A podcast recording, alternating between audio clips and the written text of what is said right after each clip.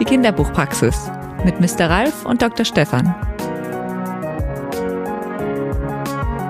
Boah, das ist aber auch eine Bullenhitze. Ah, ja, Meine es ist, äh, guck mal, den Kühlschrank können wir nicht aufmachen, das lagern die Impfdosen. Also die müssen kalt bleiben. Hier ist jetzt noch eingetragen, zweimal Lisa Krusche steht da. Das ist doch eine neue Autorin. Genau, die kommt mit ihrem Werk zum Check-up. Ja, ja, stimmt, stimmt. Und die kommt gleich doppelt.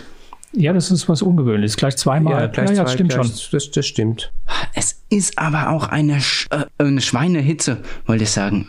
Darf man so Kraftausdrücke überhaupt verwenden? Das erinnert mich dran, dass Julia noch eine Frage hat.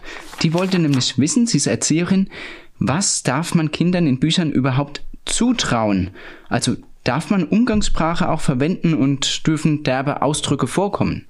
Also grundsätzlich finde ich ja, Kindern darf man eigentlich ziemlich viel zutrauen. Hat ja ein bisschen was damit zu tun, ob man Kinder ernst nimmt. Und ich finde, die besten Bücher immer sind die, wo man Kinder ernst nimmt, oder? Ja, ja, es macht vor allem Kindern ja auch großen Spaß, so ein bisschen das zu verwenden, was, wo die Eltern Stirnrunzeln kriegen oder sagen, ja, pst, nicht sagen.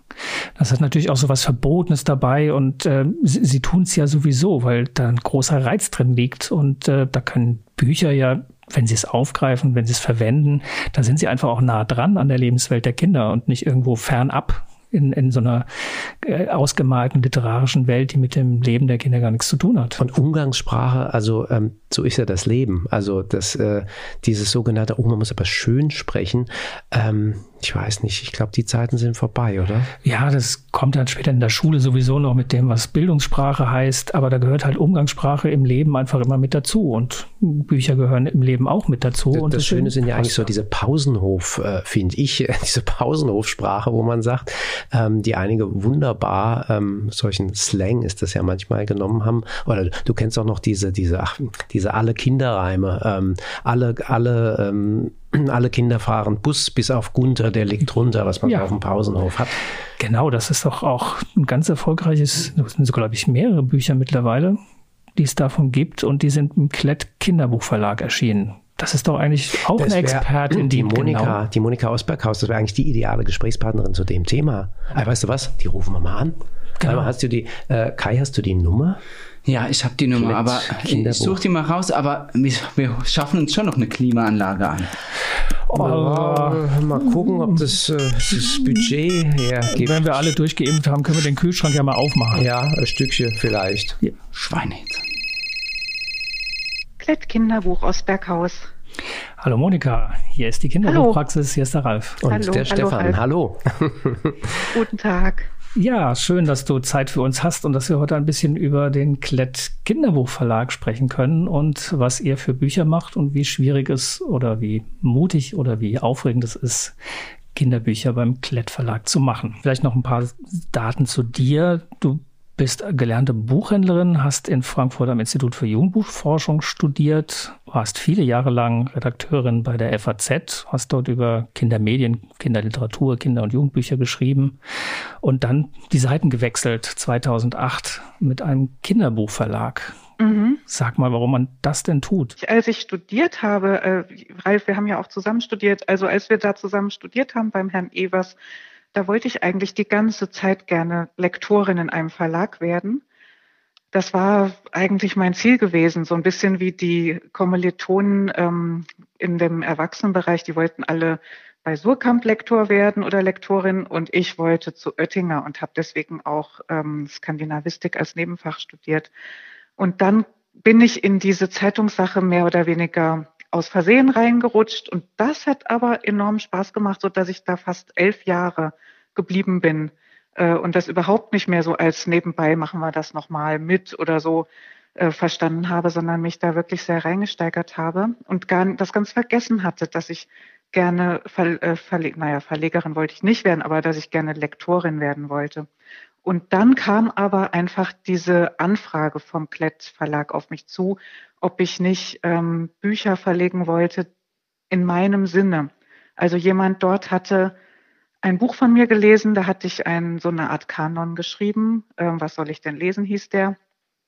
Und das hatte der gelesen und fand, äh, das wäre interessant, so eine, mit so einer Haltung Kinderbücher zu machen. Und irgendwie suchten die bei Klett, glaube ich, damals jemanden, der da Kinderbücher verlegt und nicht immer nur pädagogisches Material oder Zuarbeiten für Lehrer, sondern echte, ähm, wie sagt man, Ganzschriften für die Kinder.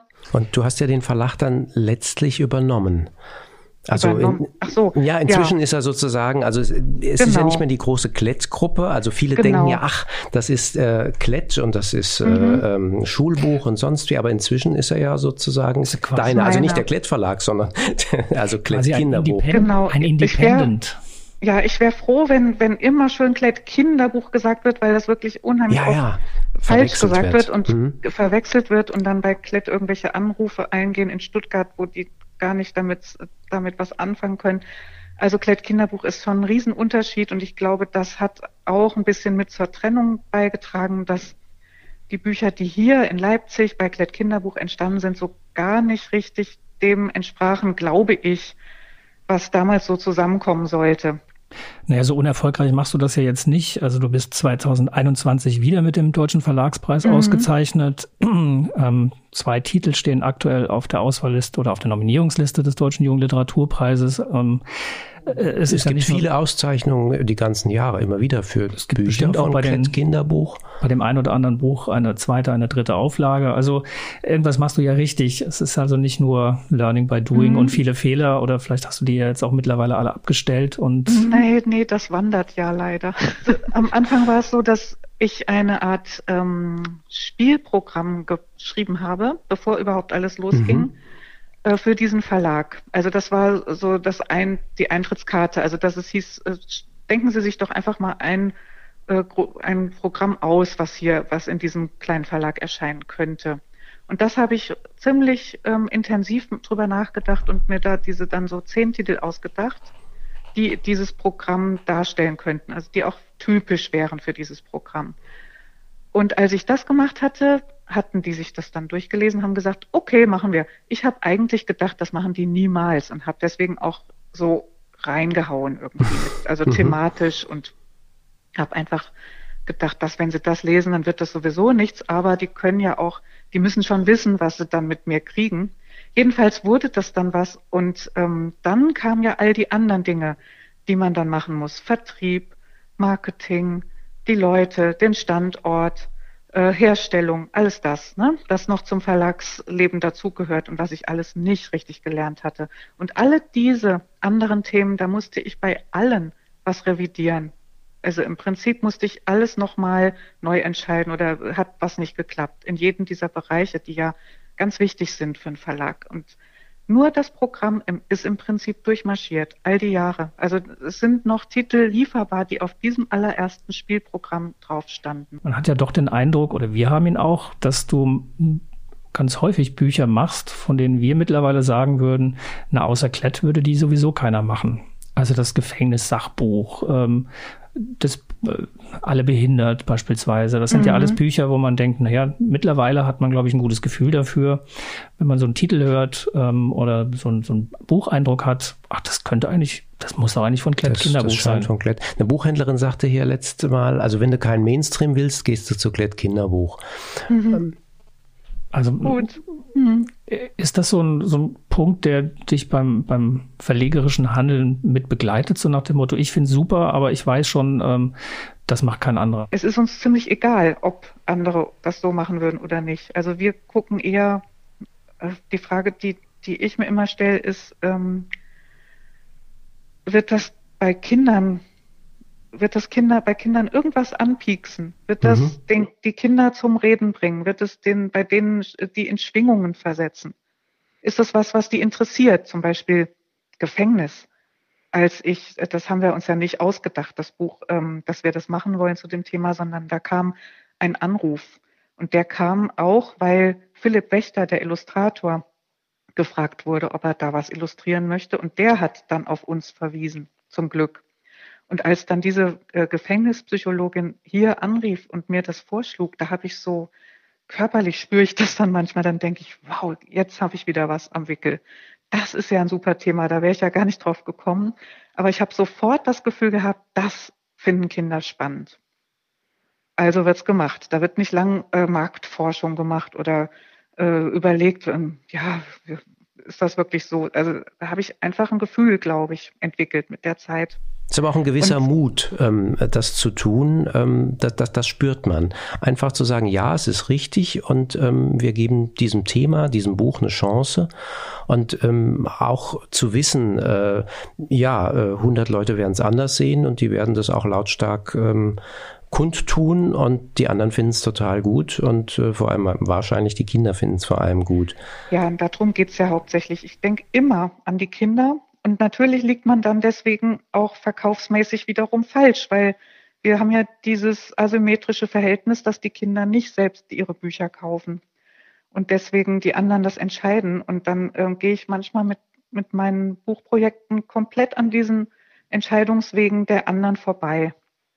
Das, äh, aber das nehme ich in Kauf. Wenn ich selbst denke, das ist was für Kinder, dann wird es halt gemacht. Aber hat das dann bei dem Gefängnisbuch auch, weil du gesagt hast, der, die Melin hat nicht so funktioniert, das Gefängnisbuch mhm. hat funktioniert? Und man denkt ja, das ja. ist ja eher ein Buch für Kinder, die erstmal, die damit schon irgendeine Beziehung zu haben, die das irgendwie, ja, vielleicht ja. kennen könnten, aber ja, keiner spricht so richtig mit ihnen. Aber, oder, ja. oder ist das so ein breit, breit gefächertes Themeninteresse, wo man sagt, boah, interessant. Naja, jetzt, genau. Also jetzt, in dem Fall ist ja beides der Fall. Ähm, erstens gibt es etwa 100.000 Kinder, die betroffen sind. Mhm. Und ihr, ihr alle, wir alle wissen nicht, wie viele um uns rum sind, die betroffen sind. Das stimmt. Eigentlich in, in, jedem, in jeder Grundschule mindestens drei, kann, kann man sagen. Ne? Ähm, die, wir wissen es aber nicht. Das ist äh, einmal die betroffenen Gruppe, aber alle anderen finden es auch wahnsinnig spannend, was im Gefängnis los ist. Das mhm. ist für Kinder wirklich ein spannendes Thema. Ähm, das ist anders, als wenn jetzt zum Beispiel ähm, im Zuge dessen kamen weitere Anfragen. Äh, Leute haben das Gefängnisbuch gelesen und haben dann gedacht, Mensch, die trauen sich ja was, ähm, dann schlagen wir jetzt auch mal was vor, was auch so wichtig ist und wo es auch viele betroffene Kinder gibt. Zum Beispiel das Thema Psychiatrie. Kinder, die irgendwie mit der Psychiatrie in Verbindung kommen, sei es, dass sie selbst ähm, betroffen sind, irgendwie eine psychische Erkrankung haben oder ihre Eltern oder sonst jemand, der ihnen nahesteht. Für die wäre das ganz, ganz spannend, mal da reinzugucken. Also was passiert denn da genau? Ich finde das auch ganz spannend, aber ich glaube, im Gegensatz zu dem Gefängnisthema ist es nichts, wo das normale Kind draußen, was keinen Bezug zu dem Thema hat, äh, selber ähm, sagt, oh, das wollte ich schon immer mal gerne wissen. Ich wollte schon immer mal gerne Mäuschen spielen in einer kinderpsychiatrischen Abteilung oder so. Also mhm. würden wir da ein Buch nur für diese Klientel machen. Und da sind wir dann doch ein bisschen zurückhaltender. Äh, mhm. Bis jetzt ist noch nichts, da müsste jetzt was ganz Überzeugendes kommen. Also es kamen jetzt im, im Kielwasser quasi von Gefängnisbuch, kamen ein paar Vorschläge, wo ich auch immer echt interessiert war, aber mir nicht vorstellen kann, dass ganz, ganz viele normale Kinder, die sonst nichts davon wissen, auch interessiert sind. Beim Gefängnis fand ich, war das so. Jetzt muss man natürlich auch sagen, dass du ganz viele heitere und äh, lustige Bücher, also auch Quatschbücher, die Kinder sagen genau. immer herrliche Quatschbücher machst, damit nicht mhm. der falsche Eindruck entsteht, ähm, sozusagen bei Klett Kinderbuch gäbe es nur Problembücher, sondern du hast ja auch diese, ja, diesen anarchischen Humor, genau. ähm, den Kinder mhm. unwahrscheinlich gerne mögen mit den, mit den Reimen, die Anke Kuhl äh, dann hat, also was, mhm. was man so kennt, jedes Kind mit den Schulhofreimen und ähm, du, du äh, hast das sozusagen, ich glaube, es ist alle Kinder ähm, das ABC der Schadenfreude. Mhm. Ähm, da gibt es sogar, glaube ich, noch einen zweiten Band, oder? Ich weiß es gar nicht. Oder auf Englisch war nee, das dann. Englisch. Auf Englisch gab mhm. es dann. Also sehr erfolgreich und, und Kinder reimen, das ist ja wunderbar, wenn man sieht, ach, die, die reimen ja sofort weiter. Also mhm. ähm, jedem fällt zum Buchstaben, äh, fällt, fällt dann ähm, was ein. Und mhm. das ist eigentlich äh, ähm, schön. Ja, ich finde Quatsch einen ganz wichtigen Bestandteil im Kinderleben. Also, dass man schön albern sein kann und auch völlig über die Stränge schlägt und auch nicht den Quatsch einhegt in erlaubte Grenzen. Ne? Das ist, das muss dann manchmal auch ein bisschen drüber sein und äh, ein bisschen zu albern äh, und ein bisschen derb. Das, deswegen habe ich eben rotzig gesagt. Also äh, vielleicht für die Hörer noch, damit man sich vorstellen kann, diese alle Kinderreime funktionieren immer nach diesem Motto, ähm, alle Kinder fahren mit dem Bus außer Gunther der liegt drunter. Und dann hat man immer sowas, oder außer Fritz, den trifft der Blitz und sowas. Und ähm, die Kinder lachen und es ist wunderbar. Und dann gibt's aber natürlich irgendwelche ähm, Erwachsene, die sagen, das, das kann man doch Kindern nicht zumuten. Ach, und du, mm. lieber Gott und so. Ja. Und du gehst ja sehr offen. Also ich glaube, du bist die einzige Verlegerin, die in der Vorschau so offen mit Kritik umgeht. Du hast wunderbar eingeführt diese Rubrik Lob und Tadel. Gleich auf der ersten Seite. Das ist ein Statement. Und dann kommt ähm, wenn ich jetzt hier gerade in der, in der aktuellen Vorschau gucke, ähm, ja, dann gibt's ganz äh, viel Lob zu dem einen oder anderen Bücher, aber ebenso viel auch, ähm, wo Platz ist, äh, wo die Leute sagen können, oder das sind Zuschriften, nehme ich mal an, die er ja, dann bekommen genau. hat zu ähm, hier, wie krank ist das denn, wo es um Krankheiten geht. Ähm, wie schlecht ist das denn? Ja, man genau. kann so sprechen, als käme man aus der Gosse, muss man aber nicht. Und, mhm. Oder ich finde das F-Wort in einem Kinderbuch absolut unpassend. Da sollen die Kinder schön sprechen und dann das. Ich meine, ja. wir können uns irgendwie total gut sofort den, den, denjenigen, der das sagt, vorstellen. Ähm, aber ähm, ja, das, das sind so, ähm, das sind so, wie, wie, wie soll man sagen, äh, Vorstellungen. Eigentlich äh, Kinderbücher müssten unbedingt erziehen, sie müssten pädagogisch sein, sie müssten moralisch sein. Ja, also das ist schon noch so ein bisschen diese Bewahrpädagogik, die wir ja auch aus der Historie kennen, mhm. wo man sagt, ja, die Kinderwelt ist eine heile Welt, da müssen wir sie vor all dem beschützen, was wir mhm. nicht kindgemäß ansehen. Also das mhm. spiegelt sich da ja noch wieder, dass diese, dieses, diese Bewahrpädagogik, die ja aus dem 20. Jahrhundert stammt, noch immer äh, fortwächst und noch immer existiert. Mich würde ja, jetzt vielleicht sogar noch mehr. Mich würde jetzt interessieren, welchen Einfluss äh, dieses Feedback für die, die nächsten Bücher immer bei dir hat. Also ähm, man kann sich angegriffen fühlen, vielleicht auch im Negativen bestätigt fühlen. Also hat das, hat dieses Feedback äh, Einfluss ähm, auf dich? Oder sagst du, nee, eigentlich die Verkaufszahlen, die Weder, haben den Einfluss? Also eigentlich beides nicht, würde ich sagen. Okay. Ja, also ähm, diese, diese Stimmen zu den Büchern, die sammeln wir ja. Da, da freuen wir uns auch, dass die kommen. Ich mag das einfach, wenn die, äh, Dinge ein bisschen diskutiert werden, also wenn es ein bisschen kontrovers zugeht. Das heißt ja dann, dass, ähm, dass ich jetzt nicht den kleinsten gemeinsamen Nenner nur treffe. Das wär, weil das, das würde ja dann bedeuten, dass die Bücher langweilig sind, wenn jeder mit ihnen einverstanden mhm. ist. Das hieße ja, dass die ganz abgeschliffen sind auf das, worauf sich alle einigen können. Ja, das wäre doch super langweilig. Aber diese ähm, scheinbar. Und, diese, und ja, diese also, die Kritik, die hier eintrifft, wenn, also sie wird schon ernst genommen, aber ganz oft dann doch nicht befolgt. Also das, äh, das wir, wir machen wir dann, wenn es uns überzeugt, aber das es widerspricht ja solche Stimmen, wie die ihr gerade vorgelesen habt, die widersprechen ja dem Selbstverständnis unseres Verlags. Es, ist, es, es bestärkt eher, dass man sagt, ja, da habe ich, hab genau, ich ja richtig geträumt. Also eigentlich, ja, ja okay. also richtig, dass, dass man sagt, oh weia, jetzt müssen wir aber unsere Bücher ändern. Nee, aber wenn das, passiert nicht. Wenn, wenn ähm, das auf Online-Portalen sowas auftaucht, ähm, wo man scheinbar unabhängige Bewertungen hat und dann stehen ja. solche Sätze, wie ich sie eben vorgelesen habe, ja. ähm, ähm oder könnten da auch stehen, ähm, es macht ja trotzdem was. Also, ähm, nein. nein? Nein, überhaupt nicht. Warum?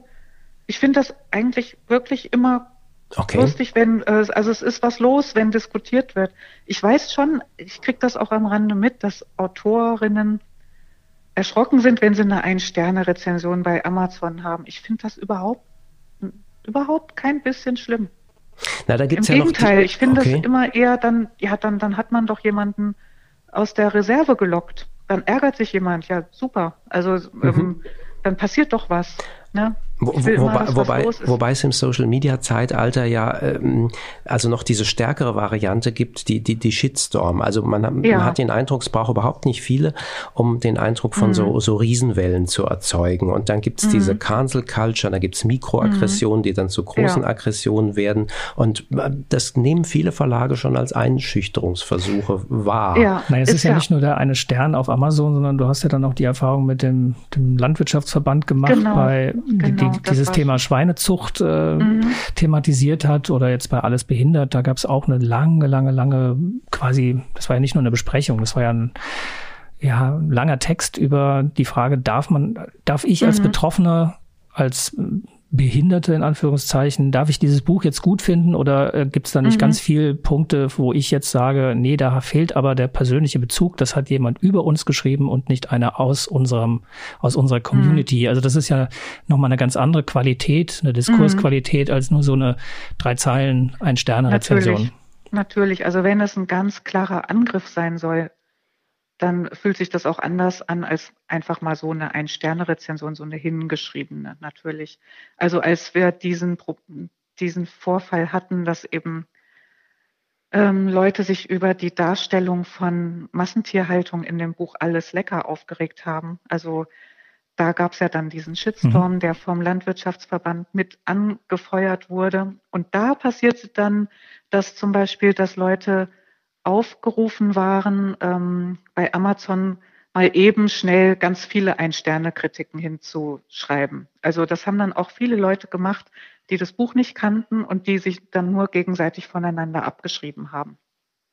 Mhm. Das war natürlich ein Angriff, den man nicht so wegsteckt, ne? wenn dann plötzlich 100 oder so äh, Ein-Sterne-Rezensionen, die einfach nur ein doofes Buch oder so schreiben. Äh, das, das war dann auch klar äh, erkennbar, aber es war trotzdem eine Schädigung. Und da musste ich dann schon äh, anders mit umgehen. Also da muss, mussten, musste ich ganz schön gegen vorgehen. Ähm, aber auch das war eigentlich, äh, hat dem Buch gut getan natürlich. Ne, das war jetzt nicht schlimm. Das finde ich gut aushaltbar, wenn man für sich überzeugt ist oder so mit sich im Klaren und auch mit den Urheberinnen natürlich, dass das, äh, was in dem Buch so gemacht wurde, dass das okay ist und dass das unserer Haltung entspricht, dann kann man sowas durchstehen. Also klar, ähm, klare Fehler finde ich, da muss man dann dazu stehen, muss sagen, oh ja, Fehler gemacht, wird verändert, wird verbessert. Aber wenn das die Haltung betrifft, äh, von der man ja überzeugt ist, dann macht das nichts, wenn dagegen angerannt wird, finde ich. Und da wundere ich mich tatsächlich auch, dass äh, Verlage ähm, schneller einknicken, als ich es machen würde. Größere, die es leichter ähm, hätten und ja, mehr, mehr Standfestigkeit ja. zu zeigen. Ja, vielleicht auch gerade dann deswegen nicht oder keine Ahnung. Ich habe jetzt noch nicht mit jemandem von so einem größeren Verlag darüber mal gesprochen. Das wäre interessant, weil da, da kommen dann auch manchmal so Stimmen wie, ja, ihr bei Klett Kinderbuch, ihr könnt euch das leisten. Ne? Als könnten die sich das nicht leisten, ja. zu ihrer Haltung zu stehen. Ähm, aber jetzt wollte ich gerade noch was sagen. Aber ich frage noch mal was ähm, anderes. Ja. ähm, kann man denn mit den Menschen, die genau diese, die jetzt nicht nur diese Ein-Sterne-Rezension schreiben, sondern die jetzt quasi organisiert äh, mhm. Kritik an diesem Buch äußern oder aus einer, aus einem, einer Betroffenheit heraus sehr ausführlich sich damit auseinandersetzen, ist da eine Debattenkultur möglich oder führst du die? Oder wollen die das, gar nicht? Wollen die einfach nur ihre, ihre schlechte Laune loswerden und einmal sich kurz im, im Social Media Kontext auskotzen und dann ist es wieder gut? Ähm, ich fürchte leider ziemlich oft das Zweitere, aber mhm. eigentlich mache ich immer ersten, ersten oder zweiten Versuch auch noch. Also es gibt immer auch mal längeren Mailverkehr oder auch mal ein Telefon. Und dann ähm, entscheidet sich ja, ob man miteinander reden kann oder nicht. Das ist, es kommt einfach äh, ganz auf die Personen an, die sich dann dazu melden.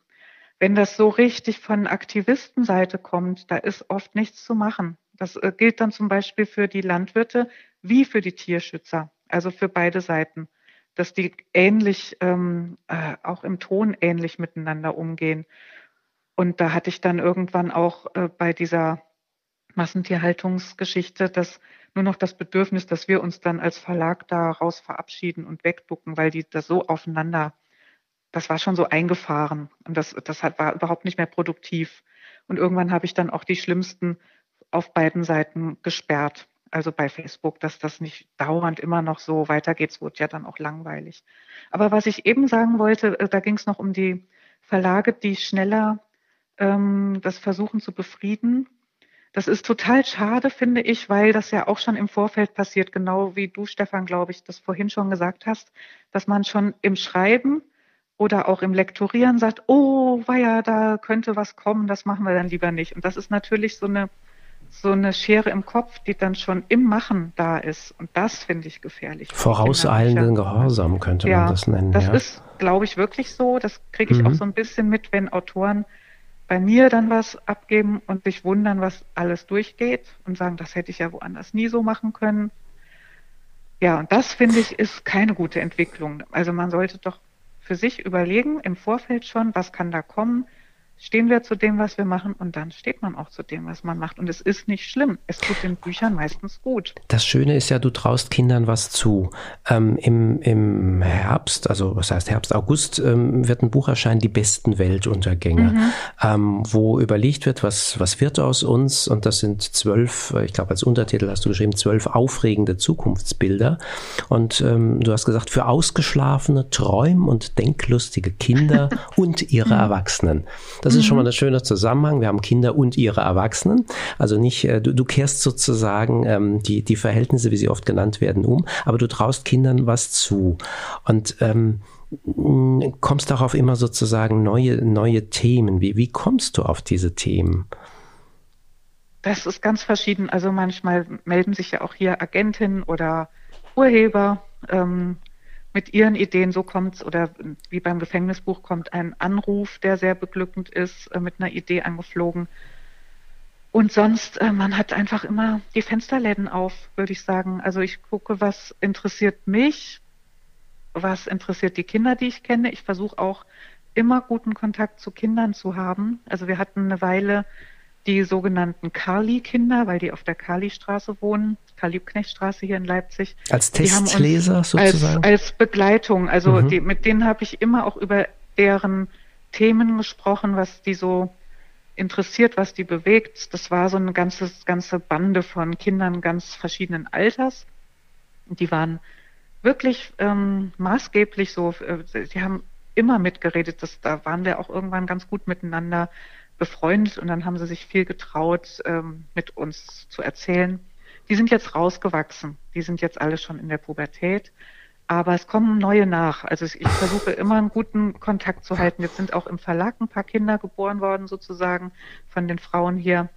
Ähm, man muss ein bisschen gucken, was, was beschäftigt die. Mhm. Und dann frage ich aber auch Erzieherinnen oft, was die so umtreibt. Oder auch Buchhändlerinnen frage ich natürlich auch. Oder unsere Vertreter äh, was meint ihr, was für ein Buch fehlt, zu welchem Thema. Und das Ganze ist ja eigentlich auch nur ähm, so für diese, ja, für Sachbücher ist das ja interessant. Wir machen ja diese äh, bisschen, bisschen freieren Sachbücher. Ähm, aber ihr macht auch wunderbare machen, Comics zum Beispiel, die finde ja. ich den, den Alltag, ähm, gerade ja. der, der, ich sag mal, sagt Vorpubertät oder Preteens, wun wunderbar aufgreifen. Ähm, mhm. Das macht sonst Hugo kaum. Hassan, mhm. Ja, aber auch die, die Mira, die, Mira. Äh, die, mhm. die, mag ich total. Und ich glaube, ja. jetzt mit Regenbogentage legst du ähm, mhm. im, im, im August auch nochmal ähm, nach, mhm. so, ähm, wo man sagt, ja, so ist der Alltag. Also da wird nichts geschönt und da äh, und wird nicht versucht, irgendwie eine dramatische Geschichte zu erzählen erzählen, sondern ja. nee, so ist es. Aber mit den Weltuntergängen zum Beispiel, da bin ich drauf gekommen, weil ich gemerkt habe, das war ja alles so noch vor Corona-Zeiten, da, dass, da kam ja eine große Welle an, wie ich sie nenne, Greta-Büchern auf uns zu. Ne? Also Greta Thunberg war gerade berühmt geworden und du hast schon in den Vorschauen gesehen, äh, jeder Verlag, der auf sich hält, macht irgendein Buch, wo vorne die Greta drauf ist mit ihren Zöpfen. Ne, das war eigentlich ganz klar Absicht, äh, absehbar. Auch in Bologna konnte man das dann schon sehen, ähm, letzten, in dem letzten Bologna, was stattgefunden hat im 19er. Und da habe ich noch drüber nachgedacht, äh, ist das wirklich das, was die Kinder jetzt wollen und brauchen? Ist es nicht eher was, was Erwachsene denken, oh, Umwelt ist jetzt ein Trendthema, da müssen wir jetzt auch mit. Ne? So schien mir das ein bisschen, also jeder macht was mit Umwelt und mit Wald und so. Und Müll, ne? Äh, und darüber dachte ich nach und habe äh, eine Abneigung gehabt, selbst auch sowas zu machen. Und habe so gedacht, warum denn eigentlich? Warum will ich denn das eigentlich nicht? Und ich dachte, es ist nicht an den Kindern, sich total in dieses Thema reinzusteigern.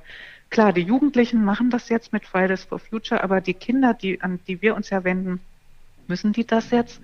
Äh, wir Erwachsenen haben denen so eine Welt hinterlassen, die müssen die jetzt also Bücher lesen, wie man die wieder aufräumt, wie man das wieder gerade biegt und, und so, hm, also mir war es nicht ganz, ich hatte nicht das Gefühl, das ist das, was die Kinder jetzt brauchen, aber was die Kinder natürlich trotzdem machen, ist, die kriegen das alles mit, äh, wie darüber gesprochen wird. Die haben auch selbst Angst.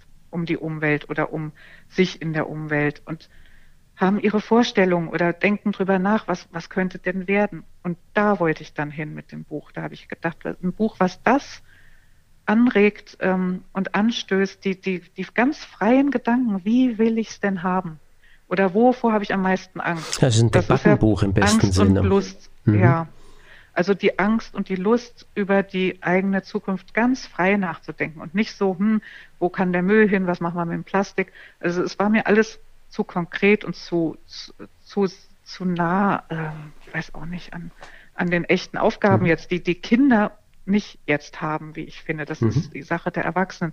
Also wollte ich sowas viel, viel freieres, so das, was wäre, wenn, so Vorstellungen äh, eröffnen im Kopf. Und so ist das Buch entstanden. Dann habe ich halt dafür dann die beiden Urheberinnen gesucht. Mhm.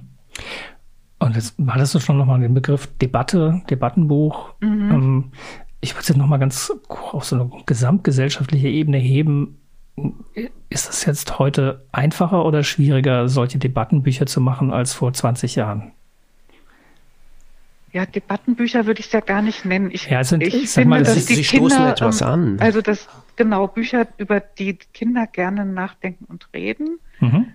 Das sind die Bücher, die ich so versuche. Und Debatten ist für mich was anderes. Ich fände es schon wichtig, dass wir Erwachsenen auch über kinderliterarische Dinge debattieren. Also das, da gibt es auch etliche Themen, die, die leider liegen gelassen werden. Also ich fände es toll, wenn wir mehr debattieren würden und die Zeiten sind vielleicht vorbei. Ich weiß es nicht genau. Das war bestimmt vor 20 Jahren einfacher. Da konntest du, glaube ich, ein markantes Buch rausbringen und alle haben drüber geredet, so ein bisschen wie mit dem Fernsehen auch, äh, wo es nur drei Programme gab und dann haben alle das sowieso gesehen und hatten ihr Gesprächsthema. Ne? Das ist jetzt viel schwieriger, bei dem riesen, riesen Überangebot durchzudringen mit einem Thema, wo dann alle sich draufstürzen. Die Kinder sind, glaube ich, davon gar nicht so, da, die, die müssen das gar nicht so ne, haben, die brauchen das gar nicht. Die freuen sich an jedem guten Buch, ob es jetzt ein Fantasy-Schmöker ist oder was super Lustiges oder, oder ein Buch, wo sie drüber nachdenken können. Also ein Buch, in dem sie versinken können, das brauchen die. Aber die brauchen nicht unbedingt Debatten, denke ich. Nur wir Erwachsenen, finde ich, könnten ruhig ein bisschen mehr über die Kinderbücher auch kontrovers sprechen. Ich hatte es aber auch so gemeint, weil ja. wir haben lange zum Beispiel über diese Gender-Frage in Büchern mhm. diskutiert oder überhaupt über Gender-Marketing. Warum sind die Prinzessin-Bücher immer rosa und die Abenteuerbücher mhm. immer blau? Darüber wird ja debattiert und gesprochen, aber die Verlage machen sie trotzdem. Mhm. Also es mhm. gibt ja so ein, ein Bewusstsein, äh, dass mhm. man dann in den Wind schlägt und es trotzdem tut wenn man ja. sich viele Programme anguckt. Und äh, das mhm. war, das war vor allem damit gemeint. Also wir wissen, mhm. wir wissen eigentlich viel, wir tun, mhm. da, tun aber wenig. Oder ähm, guck mal deinen Blog an, äh, Ralf. Ich, wie heißt der? Ich lese was, was ihr nicht seht oder was so, ihr, ne? Oder was ihr nicht ich, lest, ja. Ich finde, dass du da ziemlich oft Finger in die Wunde legst, also ganz wichtige Themen ansprichst. Und auf Facebook zumindest passiert dann gar nicht viel. Ich wundere mich darüber immer. Es passiert da grundsätzlich nicht viel. Ich kriege irgendwie ja. immer so indirekt mit, es lesen Menschen, aber ja. ähm, diskutiert wird viel, wenig. Es müsste Tja. viel mehr diskutiert werden. Da wundere ich mich drüber. Die Themen sind ja da und einer, du zumindest sprichst sie mal hin und wieder an. Aber mir, mir fehlt das im Feuilleton zum Beispiel. Da müsste immer mal über diese Themen ein größerer, gut recherchierter Grundsatzartikel stehen statt immer nur empfehlende Rezensionen. Tja. Oder auch im Börsenblatt, lieber Stefan, fände ich auch besser. Ne, wenn da Sozusagen mehr Diskussion, mehr, genau, mhm. mehr Pieksen. Mhm. Mehr, mehr Pieksen, mehr ähm, Kritik. Okay. Ja. Konstruktiv, mal. Konstruktiv. Konstruktiv. Ja. Wir nehmen das mit. Ähm, Produktiv. Und, und freuen uns, dass du mit deinen Büchern auch richtig anregst dazu. Ähm, das neue Programm, äh, Herbstprogramm können wir nur empfehlen und ans Herz legen. Ähm, da gibt's ganz viel dabei, über ähm, das wir, ähm, ich glaube, da werde ich gar nicht so viel Kritik haben. Also Mist, da müssen wir noch mal gucken. Vielleicht musst du noch eins machen, wo ich ganz kritisch sein kann. Ähm, die Zeit ist vorangeschritten. Wir danken dir ganz herzlich, ähm, mhm. dass du da mhm. warst. Ja, und hoffen, ja, dass danke dann. Danke für die Einladung oder danke für den Anruf. und wir sind gespannt, was für Themen und was für Bücher dir noch einfallen, von denen du glaubst, dass Kinder sie ja. brauchen und dass es fehlt. Ja. Also, Dankeschön. lass es dir gut gehen. Bis dann. Ja, gleichfalls. Tschüss. Tschüss.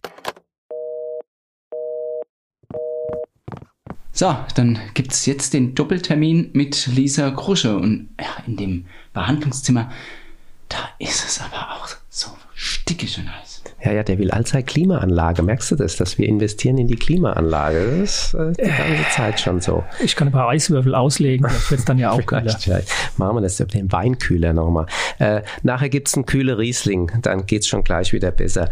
Ähm, ja, Lisa Krusche, stimmt, die haben wir hier 1990 geboren, Hildesheim groß geworden. Ähm, ich finde eine Beobachterin, ganz große Beobachterin, was man ihren Texten äh, anmerkt. Ähm, sie hat äh, in Braunschweig, hat sie Kunstwissenschaft und Germanistik studiert, hat äh, in der Gastronomie und im Kino gejobbt, ähm, war in der internen Kommunikationsabteilung bei VW und ähm, war auch übrigens Finalistin beim 27. Open Mic, hat auch schon immer wieder äh, kurze Texte veröffentlicht und letztes Jahr hat dann erstmals ähm, die Öffentlichkeit Notiz von ihr, also großen Maßstab Notiz genommen, weil sie war beim Bachmann-Wettbewerb in Klagenfurt eingeladen und hat sogar den Deutschlandfunkpreis ähm, bekommen. Das klingt ja jetzt erstmal nicht, als äh, wäre es ein Fall für die Kinderbuchpraxis, aber das Buch oder der, der erste große Roman, der jetzt erschienen ist, ist auch bei S. Fischer erschienen, also gar nicht mal erst vordergründig als Jugendbuch zu sehen. Aber auch der Titel sollte man vielleicht mal nennen. Unsere anarchistischen Herzen bei S. Fischer. Aber es ist ein äh, Coming-of-Age-Titel. Genau. Und es ist äh, auch ein ausgewachsenes Jugendbuch, das kann man sagen. Also ausgewachsen, ausgewachsen auch im Sinne von äh, 400 Seiten. Aber die 400 Seiten vergehen fast wie im Flug, würde da man fast sagen. Ist keine Seite zu viel. Fast keine Seite fast zu keine viel. Seite zu viel. Das stimmt. Es ist, wenn man so will, aus zwei Perspektiven erzählt. Aus der Perspektive der beiden jungen Frauen Gwen und Charles. Und immer abwechselnd wird ähm, aus deren, ja, aus deren Leben erzählt, einfach aus dem prallen Leben, wie es so ist. Ähm, in, bei beiden Fällen, in beiden Fällen gibt es eine sehr komplexe, komplizierte Beziehung zu den Eltern. Es gibt noch einen, jeweils einen Bruder, um die sich die, die beiden kümmern. Und ähm, es ist ein, sind Sommerwochen, Sommermonate, Sommerferien. Schule fängt danach dann auch wieder an. Die Frage, wo gehe ich da hin? Weil die eine sind nämlich umgezogen ist in so eine Art Hippie-Kommune, wenn man so will, mit ihren Eltern. Von Berlin in die Nähe von, von Hildesheim. Und wir begleiten diese beiden Figuren durch ihr Leben, durch ihre Gedankenwelten, durch ihre Empfindungen, durch ähm, all das, was in diesen Wochen passiert. Ähm, am Anfang getrennt, bis sie sich dann eben an einem Kiosk treffen. Und Etwa in der Mitte des Buchs könnte man sagen. Ja. Und das sind wunderbare Dialoge, das muss man an der Stelle sagen. Herrliche Dialoge, ähm, natürlich auch was im Kopf so an Monologen abgeht. Es sind kurze Sätze oft, mhm. ähm, die äh, untereinander stehen und ähm, dadurch vielleicht auch sehr kurzweilig erscheinen. Also typografisch ähm, ist das äh, sozusagen geschickt gemacht. Und es, äh, gerade bei der Figur von Charles, da ist unwahrscheinlich viel Sprachwitz. Also ähm, sozusagen goldene Sätze, auch in Bildern. Sie arbeitet unwahrscheinlich metaphorisch, unwahrscheinlich schöne Bilder und ähm, ich schlag mal hier so, so, so eins auf gerade. Ähm, äh, zwei Sätze, da heißt es insgesamt, sagt Missy, ist das Kind wohl jetzt schon in den Brunnen gefallen. Das Kind, sage ich, würde jetzt wirklich gerne mal wissen, was los ist. Vielleicht kann ihm jemand mal eine Stirnlampe in den Brunnen reichen. Und das sind so herrliche Sätze, wo man sofort Bilder hat. Ähm, ja, es gibt ganz viel, äh, also es gibt Schweres ähm, sozusagen, was die Figuren äh, durchleben müssen. Aber bei Charles wird es mit einer gewissen Heiterkeit auch getragen. Also die ist eine unerschütterliche Optimistin, obwohl sie natürlich auch wütend sein kann, während bei Gwen es eher, mh, mm, wie soll ich sagen, als Gegenpart ähm, äh, wohlstandsverwahrlost, aber mhm. da ist es schon schwerer. Also die trägt, die trägt schwerer und erst Charles verhilft ihr zu einer gewissen ähm, zum Aufatmen, zum Luftholen. Ja, bei Gwen ist auch so eine gewisse Körperlichkeit dabei. Da geht es auch mal richtig zur Sache. Da wird geprügelt. Ähm, also sie, sie prügelt sich ich, gerne dann, aber das ist am Anfang nur eine kurze Szene. Dann erfahren wir es gar nicht mehr. Ja, es kommt später auch noch mal wieder, als sie da zusammen schwimmen gehen und ähm, Charles dann plötzlich sieht, wie deren, wie ihr Körper aussieht, der offenbar nicht nur von der Prügelei sehr mitgenommen wirkt, mhm. als sie, sie sich dann in, in, den See werfen. Aber was mir, was ich ganz spannend fand am Anfang, man guckt ja immer auf so ein Buch, wenn es vorliegt und liest hinten irgendein Zitat, was da auch draufsteht. Und da war von Clemens J. Setz ein Zitat, wo dann am Ende steht, und ihr endloser Einfallsreichtum zeigt mir und den meisten anderen Dichtern deutscher Sprache, wie steinalt und roboterhaft wir inzwischen geworden sind. Klingt erstmal oh, wieder so ein Schlaumeier, der da irgendwas zu diesem Buch sagt. Und wenn man das Buch dann liest, merkt man, stimmt, hat recht. Also diese, diese Art, wie sie erzählt, ist irgendwie frisch, ähm, neu, überraschend. Und das ist ähm, für mich die große Qualität dieses Buches, dass sie einem, obwohl es keine extrem neue Geschichte ist, aber trotzdem erscheint, als wäre sie ganz neu erzählt. Sprachlich eben. Und mhm. tatsächlich, so wie sie mit Sprache umgeht, muss man lange suchen. Und das ist so wirklich die Sprache der, ähm, sage ich mal, heute ähm, eher anfangs 20-Jährigen, mhm. ähm, die so äh, da zum Tragen kommt, die es auch anders macht, wo man sagt, nee, auch diese Art der Kombination, ähm, klar sind auch englische Ausdrücke und so ab und zu dabei, aber so, es bounced dann mal oder mhm. sowas, aber auch diese Art der Kombination, finde ich, ist wunderbar und es sind relativ kurze, wenn man das so sagen kann, äh, ähm, Kapitel, ähm, weil Gwen und Charles ähm, stringent äh, abwechseln, äh, bis ganz am Ende dann äh, es Vermischungen gibt. Ähm, und das macht es natürlich auch spannend irgendwie. Mhm. Ähm, und das ist, es ist jetzt gar kein großes Drama, was in sich passiert, sondern die Dramen, ähm, äh, die passieren innen, wenn man so will. Ja, ganz spannend ist, zwei Figuren, die wir jetzt aus diesem, diesem Coming-of-Age-Roman kennengelernt haben, nämlich Charles und Gustav, die kennen wir beide schon, weil wir haben nämlich ähm, gemeinsam in der Jury im vergangenen Jahr Lisa Krusche mit dem Hans im Glück Preis ausgezeichnet für ihr damals ja, zwischen Kinder- und Jugendbuch changierendes Manuskript. Das Universum ist verdammt groß und super mystisch. Das ist jetzt erstmal sehr ungewöhnlich, dass Figuren in zwei völlig unabhängig erscheinenden, auch für unterschiedliche Lesealtergruppen äh, erscheinenden Bücher auftauchen. Aber ähm, das macht das natürlich auch interessant, beide Bücher miteinander zu vergleichen, weil es sind in der Tat die gleichen Figuren. Es ähm, gibt auch Bezüge untereinander. Man verweist auf den, also zumindestens das, das Jugendbuch verweist auf den, den, das Kinderbuchtext, den Kinderbuchtext. Und ähm, es sind zwei Figuren, also Gwen gibt es da mhm. noch nicht, aber es nee. gibt Gustav und es gibt Charles. Ähm, und Charles ist das, das Mädchen. Ähm, und die eine Figur ist sehr zurückgezogen, zögerlich, abwägend. Äh, das ist, das ist Gustav und äh, die andere Figur eben Charles, die sprüht, die führt, die handelt einfach. Und ähm, ich hatte mal mit Elisa Krusche auch gesprochen und sie sagte, ich habe schon etwas von dieser Gustavhaftigkeit. Und auch das ist so ein Wort, da musst du drauf kommen. Ich habe etwas von dieser Gustavhaftigkeit. Aber sofort ist es einem im mhm. Kopf klar, was sie meint. Da braucht es keinen neuen Satz dazu, da braucht es kein Adjektiv mehr. Genau, und dieses, was wir jetzt als große sprachliche Qualität für die ähm, anarchistischen Herzen gesehen haben, das findet sich auch in dem Kinderbuch wieder. Auch das ähm, funkelt an vielen Stellen mit äh, ungewohnten sprachlichen Bildern, hat eine hat dann diese Qualität, die wir jetzt beschrieben haben, eben in gleicher Weise auch.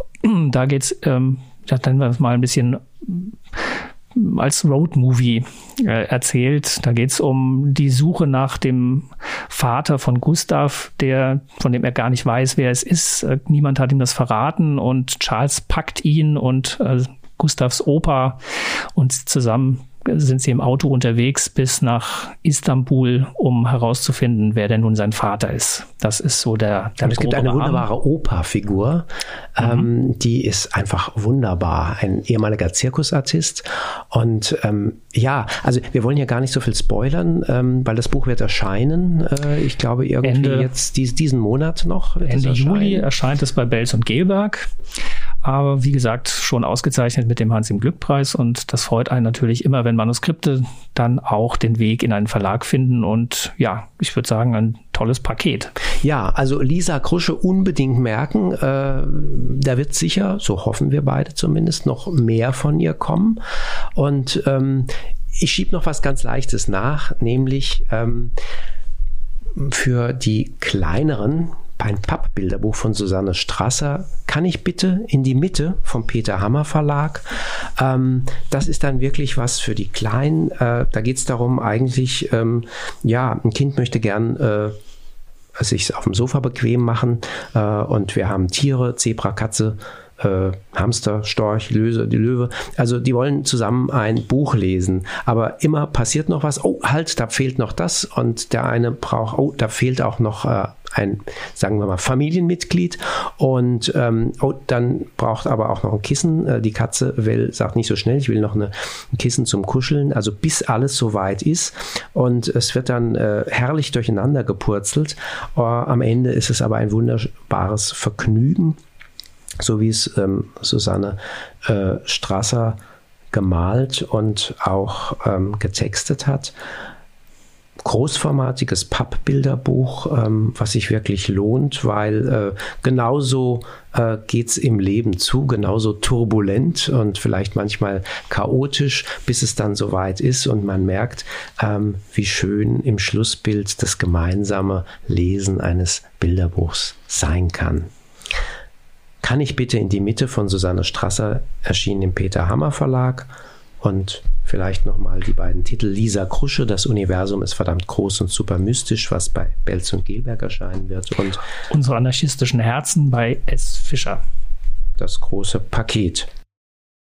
Ah, geschafft. So, und die neuen Folgen der Kinderbuchpraxis gibt es immer am zweiten Freitag jeden Monats. Und wer Fragen stellen will, nur zu, einfach an die Kinderbuchpraxis mvb-online.de schicken. Jetzt haben wir uns aber was Kühles verdient. Jetzt gucke ich mal im Kühlschrank nach, ob hinter den ganzen Impfampullen noch der Riesling, da ist er ja. Komm, so. Ich hol schon mal die Gläser, warte mal. Ah. Kai. Feierabend.